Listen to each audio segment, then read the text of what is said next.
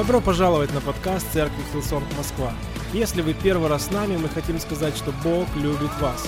И надеемся, что это послание станет благословением для вас.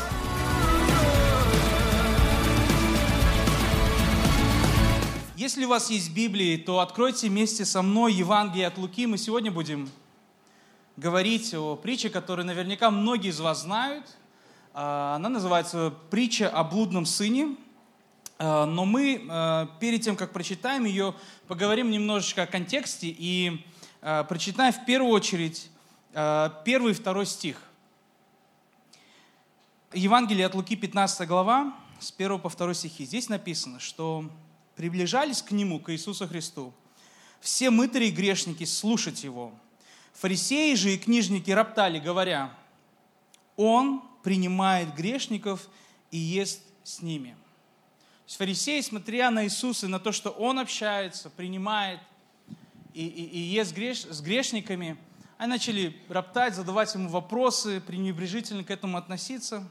Иисус дальше отвечает им, рассказывает три истории, три притчи. И все эти три истории, они по поводу того, что что-то или кто-то потерялись, но потом нашлись. Первую притчу, которую говорит Иисус Христос, он говорит о бедной овечке, об одной овечке, которая потерялась. И у фермера было 100 овечек, и лишь одна потерялась, и он оставил 99, чтобы найти ту самую одну, которая потерялась.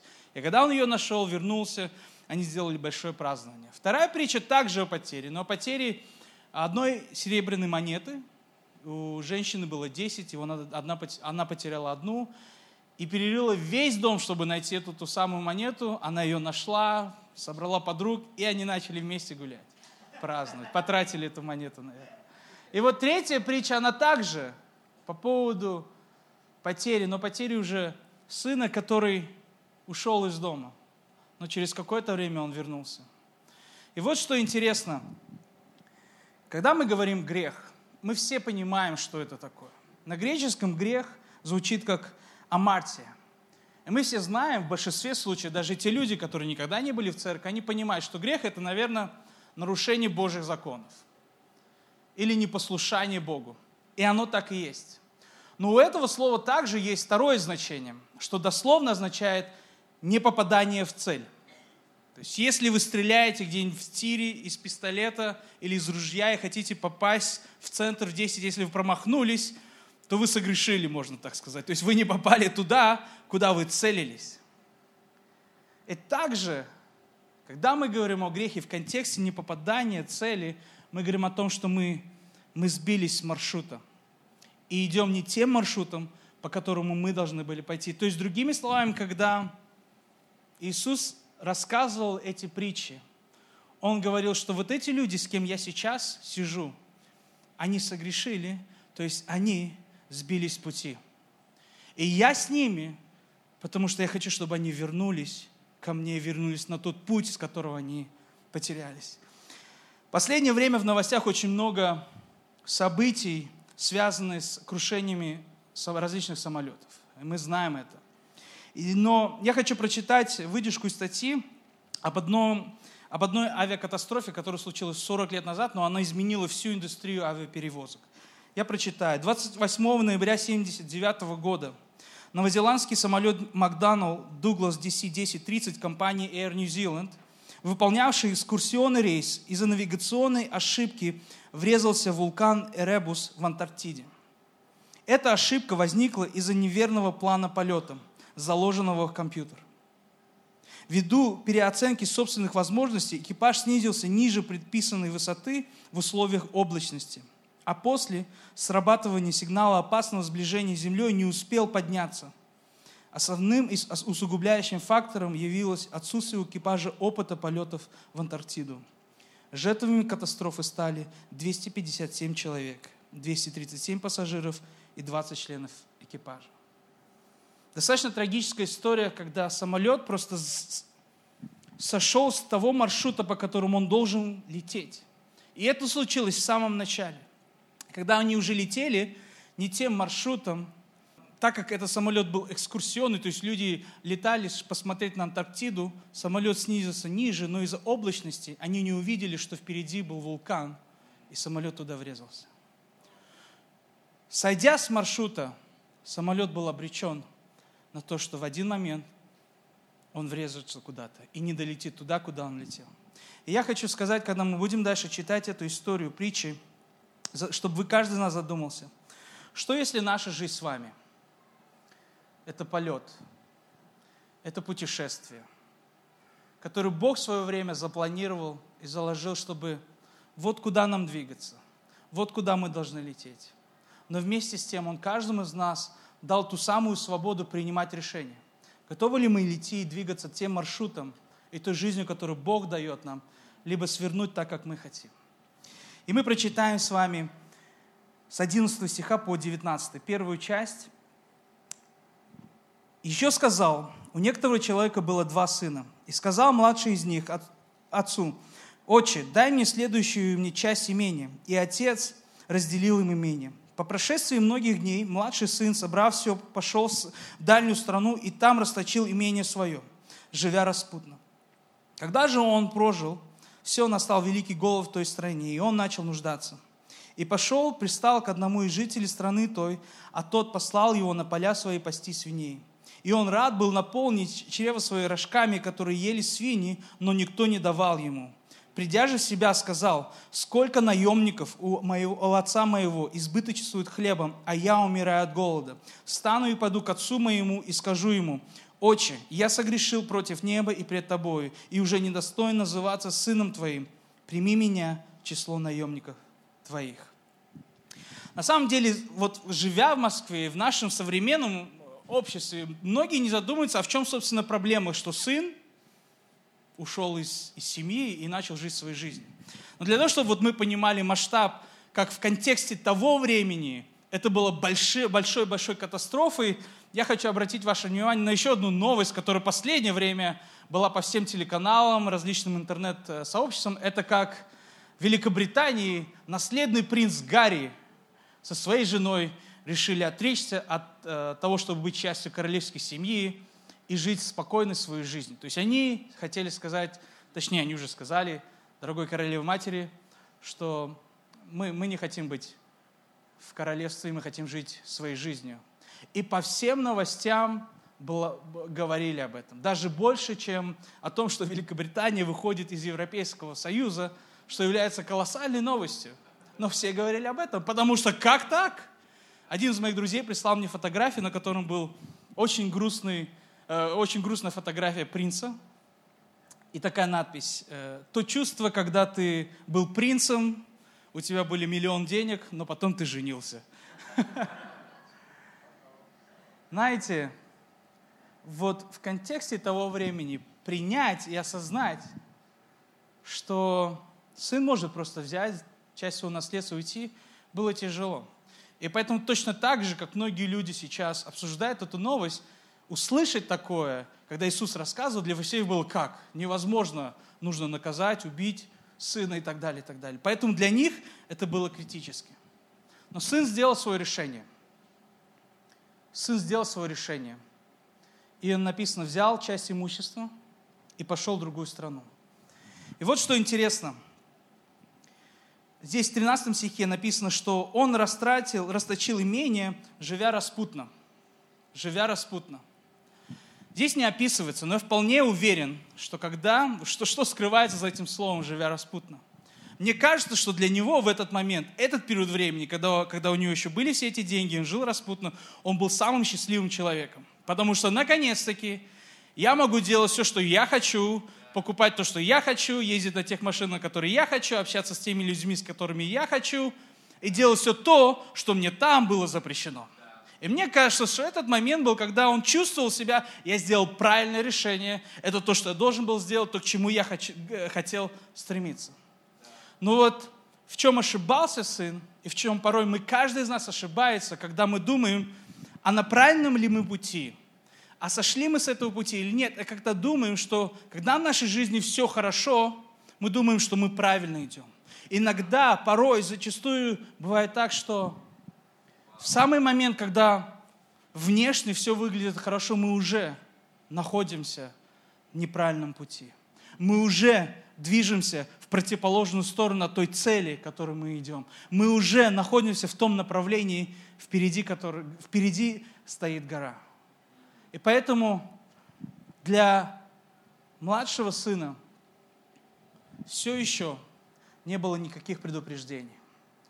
Но, как и в жизни бывает, настал голод в той стране, и младший сын растратил все свое имущество, и он голодал настолько, что был готов и пошел пасти ови, э, свиней.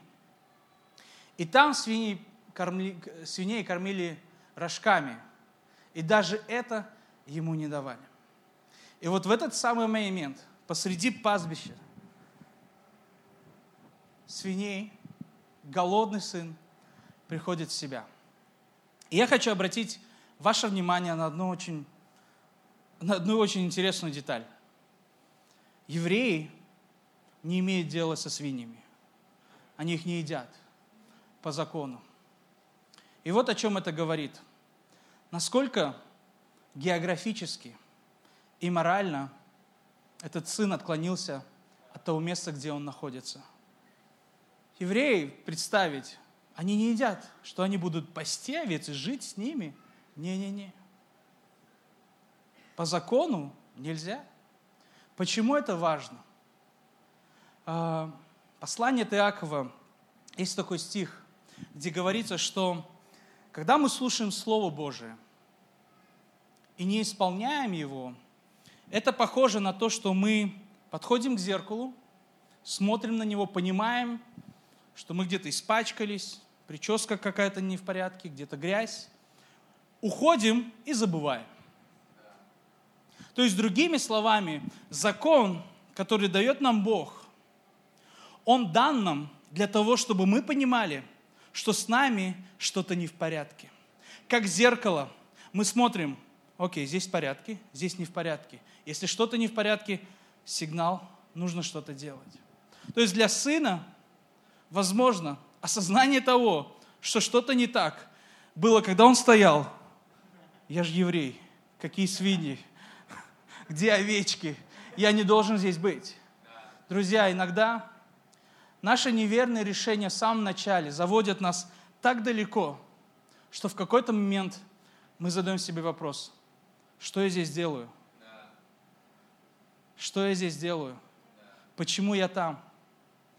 Много лет назад, работая в компании, я решил, что я, я хочу, у меня есть возможность, желание дополнительно зарабатывать, и поэтому я начал заниматься по вечерам э, консультированием и, и, и познакомился с одной компанией в другой стране, которой я ездил, помогал им, и мы работали над различными проектами. Мне очень нравилось, это приносило дополнительный доход.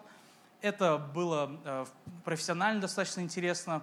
Но те, кто работает в бизнесе, и те, кто вот сталкивался с этим, вы, вы, многие из вас знают, что такое э, командировки и, и, и что такие различные бизнес-встречи допоздна.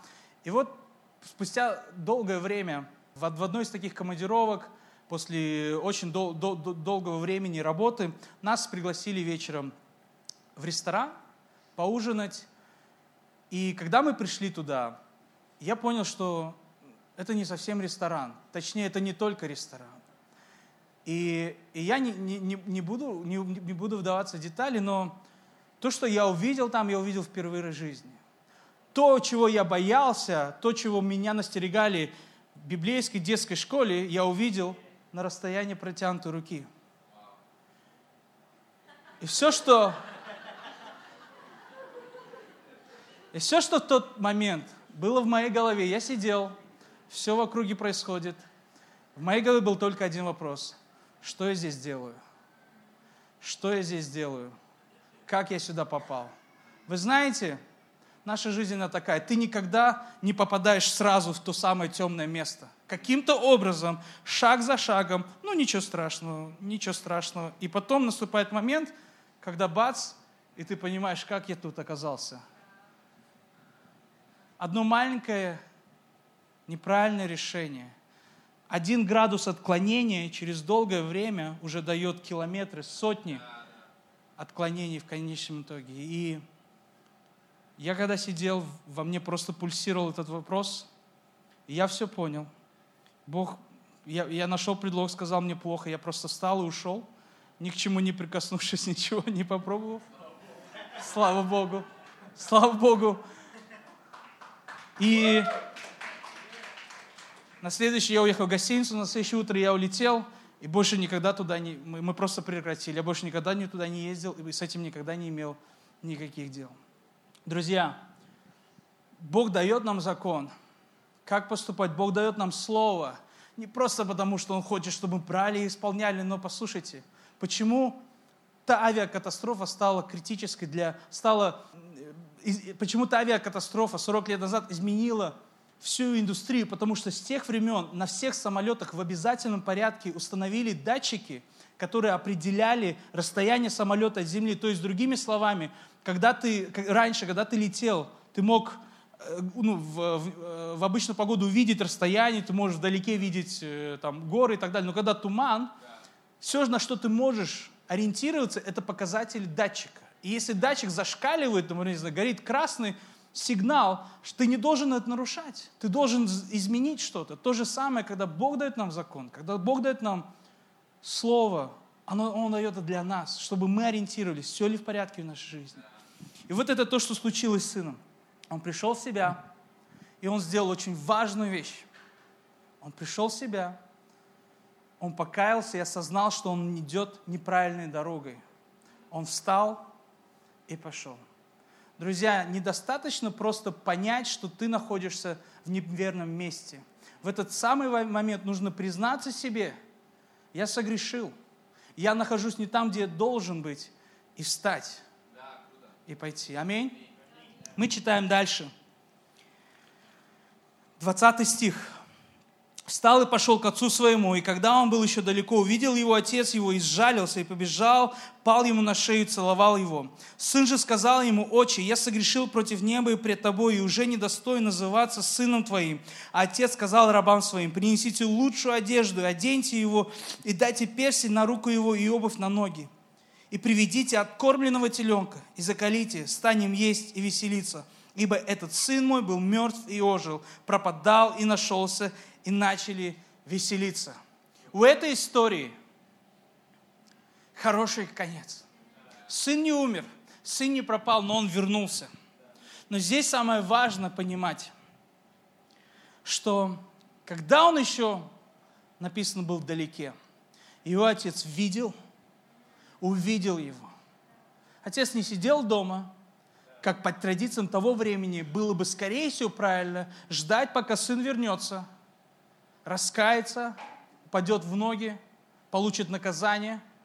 Но отец, скорее всего, он даже не был на пороге дома, он, наверное, где-то был на границе города и высматривал, потому что он знал и надеялся, что его сын жив, и что его сын вернется. Его любовь, она заставляла его надеяться на то, что сын вернется. Друзья, я хочу сказать, что точно так же наш Отец Небесный, у него надежда по поводу тебя. И где бы ты сейчас ни находился в своей жизни, как далеко бы ты ни ушел, я хочу, чтобы ты был уверен на сто процентов. В этот момент твой Отец Небесный ждет. Он ждет, когда ты вернешься. Он ждет и надеется, что ты еще живой. Он ждет и надеется, что ты вернешься, надеешься и, и, и будешь найден. Любовь долготерпит. Любовь надеется. Любовь все истерпит. Поэтому у отца была любовь, и он надеялся и знал, что сын вернется. И вот он, его сердце растаяло, он увидел, он обнял сына. И вот три вещи, которые сделал отец. Первое, он принял его. Он принял его. Он обнял и он целовал его. Он не отверг его, но он принял его. Второе, сын задумал, что он скажет – отцу, когда вернется. У него был план. И вот он начал говорить, но отец не дал ему сказать одну фразу. И эта фраза звучит так. Я прочитаю, я, я прочитаю все, что задумал сказать сын. «Отче, я согрешил против неба и пред тобой, и уже недостоин называться сыном твоим». И вот в этот момент отец его перебивает, и сын не сказал следующее. Прими меня в число наемников твоих. Потому что в этот момент отец обращается к своим рабам и говорит, принесите лучшую одежду, принесите перстень, потому что это мой сын. Им будем веселиться. Перстень символизирует, что ты наследник, ты сын. Когда сын возвращался, он думал, я буду работником, я буду рабом, наемником, отработаю все, что заслужил, я буду как эти рабы. Но отец не так смотрел на него. Отец смотрел на него, несмотря на все его ошибки, несмотря на весь тот позор, который он принес для семьи, несмотря на все то бремя, которое он сделал, он продолжал смотреть на него, как на своего возлюбленного сына. И он дал ему перст. Отец сказал. И третье, что он сделал, он сказал, будем веселиться и будем есть. И когда мы вновь обращаемся к первому, второй, первому, второму стиху, почему роптали фарисеи, мы видим ровным счетом то же самое. Они роптали, были недовольны, потому что Иисус принимал грешников, потому что Иисус что-то им говорил, рассказывал, а они приходили слушать. И более того, Иисус Христос сидел и с ними принимал пищу, с ними вместе праздновал. Но, друзья, есть кое-что еще, о чем фарисеи даже и не догадывались. Помимо всего этого, фарисеи не понимали, что больше всего Иисус пришел и общается с грешником, чтобы умереть за них. Что сделал Иисус Христос? Почему Он пришел? Не просто пообщаться, не просто нас принять, не просто сказать нам что-то, но Он пришел, чтобы умереть за тебя и за меня, чтобы взять то все бремя греха на свои плечи, чтобы пойти на Голгофский крест, умереть там, на третий день воскреснуть, чтобы дать нам жизнь. Аминь. Друзья, когда, подумайте, когда, в какой момент наследство передает, передается детям? Когда умирает отец, он умирает, последние минуты, собирает всю свою родню и говорит, Миша, тебе достается дом, Коля, тебе достается машина, Наташа, тебе достается сервис или сервант какой-нибудь. Умирает, и потом у каждого наследие. В момент, когда, когда сын захотел половину своего наследства, в том контексте это читалось очень просто. Сын хотел, чтобы отец умер. И отец имел полное право сказать, так же, как сделали в королевстве с, э, с принцем, сказали, иди гуляй, верни еще 2 миллиона за то, что мы построили тебе резиденцию. Отец мог сказать, наследство, до свидания. Написано, отец поделил наследство, отдал ему. И отец был готов умереть ради сына, и он умер. Когда он возвращался, вы знаете, еще раз, я, я из Узбекистана, я из корейской семьи, из восточной семьи, и многие из вас меня понимают – что такое почитание родителей, что такое почитание отцу и, и как это смотрится в обществе. Когда тебя опозорил сын, и ты более того еще стоишь его ждешь, когда он придет, все как минимум крутят пальцем у виска. И кто-то смеется, кто-то игнорирует, кто-то осуждает. Но это стоит отцу умереть внутри ради Сына. И я хочу сказать очень важно. Римлянам 5 глава 8 стих здесь написано. «Но Бог свою любовь нам доказывает тем, что Христос умер за нас, когда мы были еще грешниками». Друзья, грех никогда не, не бывает бесследным. У любого греха есть последствия. В Библии написано возмездие за грех смерть. У греха есть очень чреватые последствия. Это большая ноша. Но благая весть и радостная весть заключается в том, что Иисус Христос свою любовь доказал нам тем, что Он вместо нас умер, что Он понес все наказание вместо нас. И сегодня Он говорит и обращается тебе и мне, мой возлюбленный сын – моя возлюбленная дочь, я люблю тебя настолько, что я готов умереть за тебя. Прими это, мне не нужно ничего, я умру за тебя. И это то, что случилось в тот самый момент, когда отец обнял своего сына. Он не просил от него ничего, лишь только чтобы он понял, что он вернулся домой, и он возлюбленный. Мы читаем дальше, 25 глава, 25 стих. Старший же сын его был на поле, и, возвращаясь, когда приблизился к дому, услышал пение и ликование. И, призвав одного из слуг, спросил, что это такое? Он сказал ему, брат твой пришел, и отец твой заколол откормленного теленка, потому что принял его здоровым. Он осердился и не хотел войти. Отец же его, выйдя, звал его. Но он сказал в ответ отцу, вот я столько лет служу тебе и никогда не приступал приказания твоего. Но ты никогда не дал мне и козленка, чтобы мне повеселиться с друзьями моими. А когда этот сын твой, растрачивший имение свое с блудниками, пришел, ты заколол для него откормленного теленка. Он же сказал ему, сын мой, ты всегда со мной, и все мое твое. А о том надобно было, радоваться и веселиться, что брат твой сей был мертв и ожил, пропадал и нашелся. О том надо было радоваться, что твой брат был мертв, но теперь живой. Он пропадал, но теперь он нашелся. Я задаю себе такой вопрос. Что было бы, если первым, кого встретил по возвращению домой, младший сын был старший брат? Что было бы, если первым, с кем встретился, младший сын был старший брат? Интересно, заметил ли он бы вообще его? Понял ли, что это его брат? Сказал ли бы он что-то ему? Я думаю, что, может быть, даже он не задал ничего. Но если бы он задал, я, я думаю, я предполагаю, об этом здесь не написано. Но думаю, он, наверное, бы сказал ему, что ты здесь делаешь? Зачем ты вернулся? Лучше бы ты умер. Где все то, что ты украл? Где все то, что ты забрал?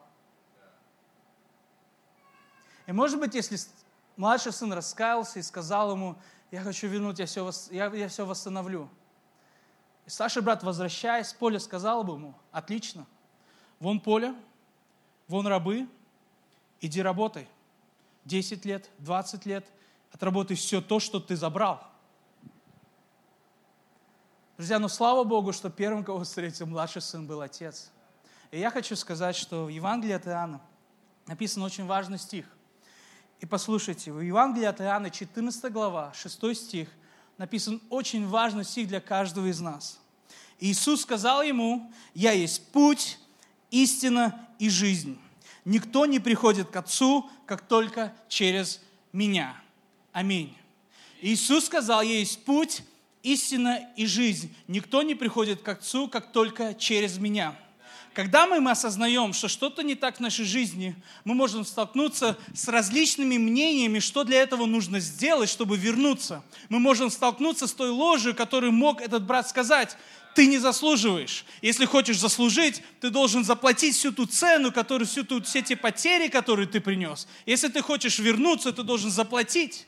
Ты должен сделать, ты должен пострадать и так далее. Но, друзья мои, Иисус говорит, я есть путь, я есть истина, и я есть жизнь. И самое интересное, что я вам хочу сказать, что истина по определению может быть только одна – и что сделал Иисус Христос? Он сказал, я умер за тебя, и я все, что мне нужно от тебя, это только, чтобы ты покаялся в своих грехах и принял этот подарок, потому что я люблю тебя. И я тебя не жду ничего, мне не нужно, чтобы ты изменился, чтобы пришел ко мне, мне не нужно, чтобы ты выплатил все наказания, чтобы пришел ко мне, мне нужно, чтобы ты просто вернулся домой, потому что я люблю тебя, я жду тебя, и я уже умер и понес все наказание за тебя. Это то, что не понимал брат. Это то, что не понимали фарисеи. И это то, что они думали, вот каким путем мы становимся теми, кто будет приближен к Богу. Вот что мы должны сделать, чтобы быть вместе с Богом. Но, друзья, знаете, какой интересный момент, что когда мы называем эту историю «блудный сын», мы думаем, что эта история, она направлена к блудным сыновьям. Но на самом деле, как мы помним, эта притча была ответом Иисуса Христа к фарисеям, которые роптали. То есть, другими словами, Иисус эту притчу рассказывал, обращаясь к старшим братьям. Иисус Христос рассказывал, обращаясь к старшим братьям. на этой неделе, когда я готовился к проповеди, Бог а, кое-что мне очень, очень показал, что, что очень сильно коснулось мое сердце. Что, можно сказать, вот бывает момент определенного обличения или откровения. И когда я думал о старшем брате, и вот этот момент, когда он, он трудился на поле, он не лоботряс, он, он прилагал усилия, он правильный сын. Но вот он возвращается домой и, и что-то не понимает. Что происходит? Что за веселье такое? И вот что Бог показал мне, и я подумал, однажды мы все закончим этот путь. Давайте об этом поговорим. И я подумал, что вот ты прилагаешь максимум усилий. Представь, вот, вот и наступает тот самый день, и ты предстоишь пред Богом. И такой в предвкушении, а, где мой теленок-то? Столько, столько трудился. Где мой козленок? И понимаешь, что тебя никто не встречает, и где-то там происходит какая-то вечеринка, там движуха, а ты вроде как бы столько всего поделал, приходишь, а Бог говорит, вон там все празднование. И я поймал себя на мысли, что иногда мы также можем сбиться с пути, даже не осознавая этого. Что мы можем идти и двигаться по этой жизни, думая, что мы делаем все правильно, но наступает тот самый последний момент, и мы понимаем, что цель была совершенно другой. Что все, что мы делали, вот она была параллельно, вроде мы были рядом с маршрутом, но цель определила, правильно ли, правильно ли тот маршрут, который был. И я понял, что мы можем делать и служить, и работать, и прилагать очень много усилий, но Бог сегодня говорит нам одну простую вещь. О том надо было радоваться, что твой брат был мертв, но живой. Был потерян, но он теперь был найден. Аминь. И я прочитаю буквально последнюю еще историю, и мы будем заканчивать. Это тоже история связана с, с самолетами.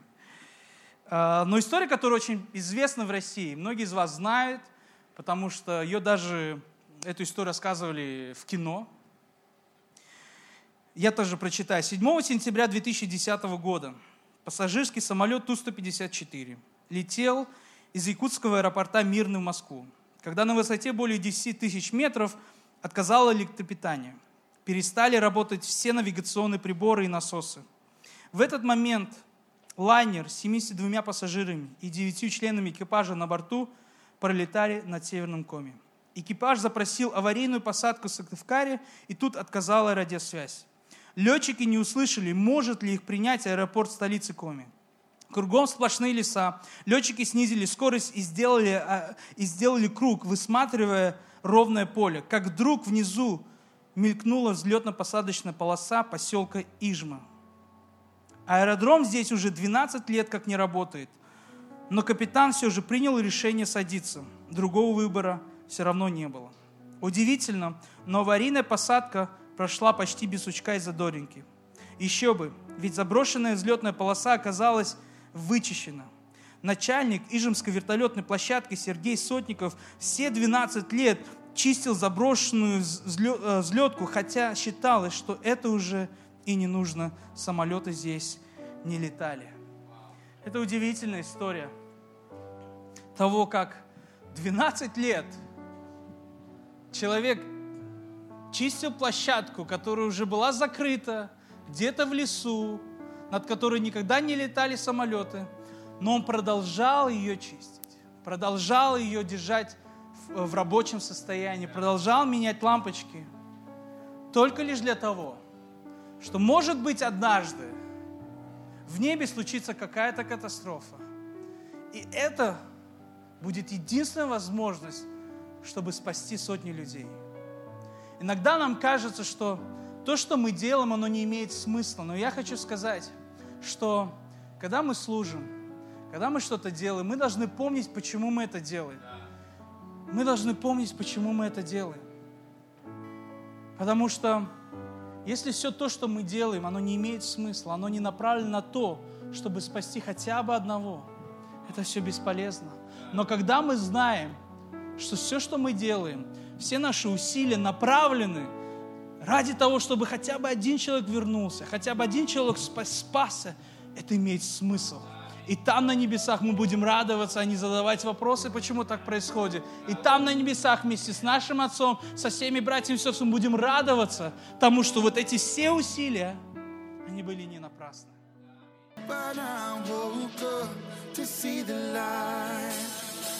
Вы прослушали проповедь до конца, и мы надеемся, что она стала ободрением для вас сегодня.